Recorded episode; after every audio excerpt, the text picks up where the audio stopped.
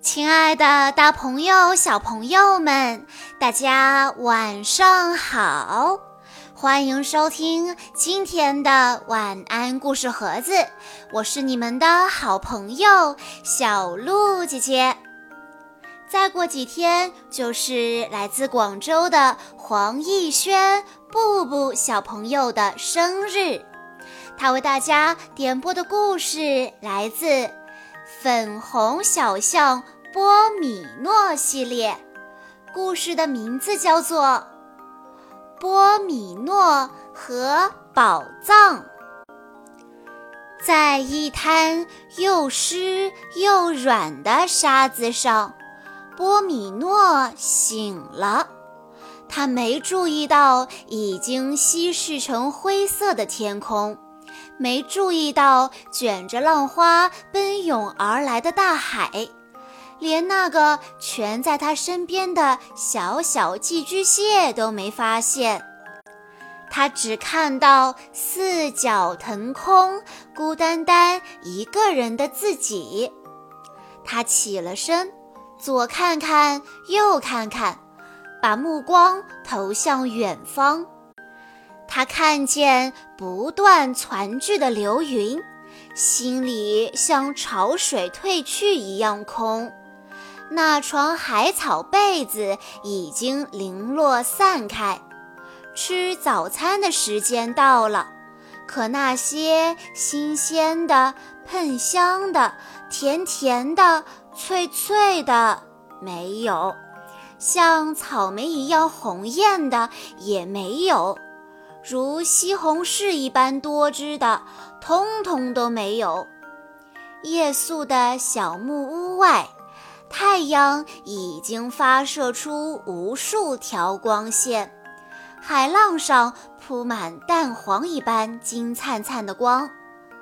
不，他没有做梦。那是小海星，的的确确是小海星，橙红色的一小点，像粘在岩石上钓着鱼，也可能是在思考，或者边钓鱼边思考。他的心砰砰直跳，脚步加快了三倍。像变魔术般，一溜烟跑到他身边。他用鼻子环着他，闭上眼睛，吐出一个温柔的字眼，温柔的像棉花、蚕茧、阳光和你。他报以微笑说：“你好啊。”转眼间，伦巴，Tango。恰恰恰，还有，宝贝宝贝，摇滚吧！小象和海星一起跳起了舞。转眼间，一片片云朵在头顶玩起了跳山羊。沙滩上到处都是宝贝，海草有一股点味，又不失鲜美。沙堡正等着大家去建造，这一天终于要开始了。生活一下子变得比粉红还要粉红。不知怎的，小海星坐了下来，头顶的花瓣收成一束。他说：“他有点想念。”他说：“他想一个人待一会儿。”他说：“他既需要狂欢，也需要孤单。”波米诺不明白，想不到说什么，于是什么也没说，静静地看着脚丫里的沙子全都变成了灰色。透过花瓣，小海星对他吐露了一个秘密，这秘密如此脆弱。仿佛声音稍大一点就能把它震碎。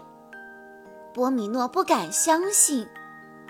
花园，海底，让人容易迷失方向的长长的野草，可以大口嚼的草莓，一起玩的朋友，灯光四射的派对。平淡的生活仿佛变成一道彩虹。波米诺当然想看个究竟，可是怎么才能走到这面水之镜的另一边呢？波米诺想到了雨水、热水澡和眼泪，眼前这汪水也不那么陌生了。小海星都能跳下去，为什么它不可以呢？更何况还能吃到草莓呢。当海水慢慢的浸没了腰、眼睛、耳朵和头顶，波米诺才发现，呈现在眼前的花园跟他自己那座完全不一样。草莓变成了海葵，野草变成了海藻，小伙伴们是游来游去的小鱼儿。他什么都想碰。想要深入探究这里的万事万物，可是，咕嘟咕嘟咕嘟，这大海似乎深不见底，没辙了，只能游上去，留在海面。有些地方，就算最好的朋友也无法步步相随。哪怕一个叫波米诺，一个叫小海星，也许这也没什么大不了。翻个身，让肚皮朝上，眼前就又是一片蓝天了。那轮太阳依旧在熠熠闪光，甚至，甚至还缀着一颗星星。大中午的。怎么会有星星从天上掉下来了？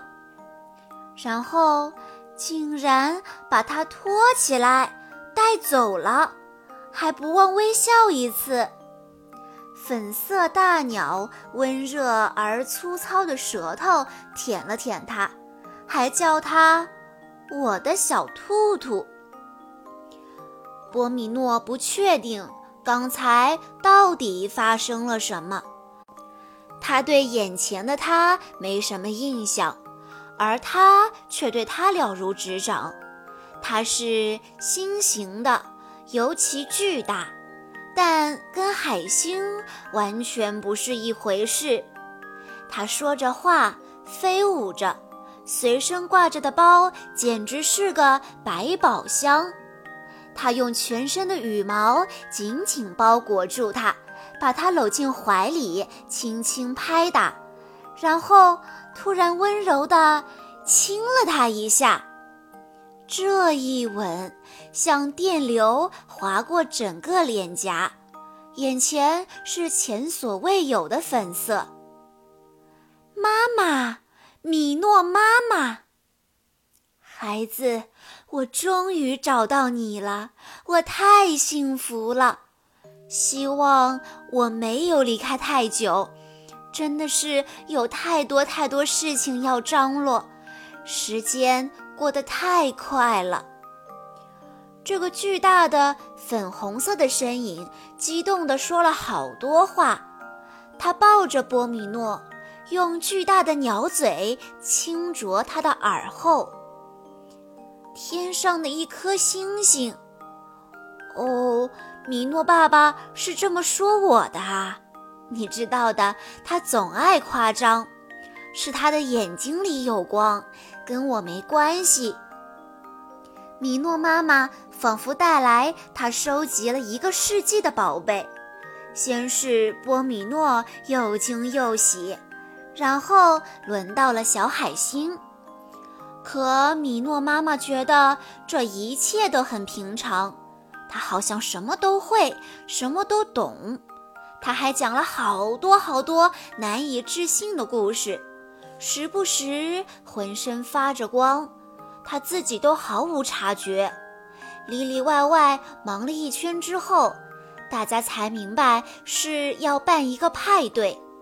他对所有人宣布，这是为小海星准备的派对。冰罗的交响乐开始演奏，美味的小零食也分发到位。退潮后，大家都爬上沙滩开始跳舞。记住啦，每一刻都是独一无二的宝藏。我们每个人身上也都蕴藏着宝藏。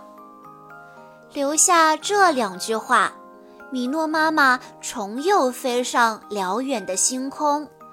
波米诺有点不太明白妈妈的话，但他确信听到了最后一句。米诺妈妈说：“要照顾好自己。”波米诺忽然有股强烈的愿望，想一把搂住小海星。心贴着心，一起跳舞，把黑夜跳穿，一起大笑，听他说海底花园里见到的一切，跟他说自己在草莓花园里的生活。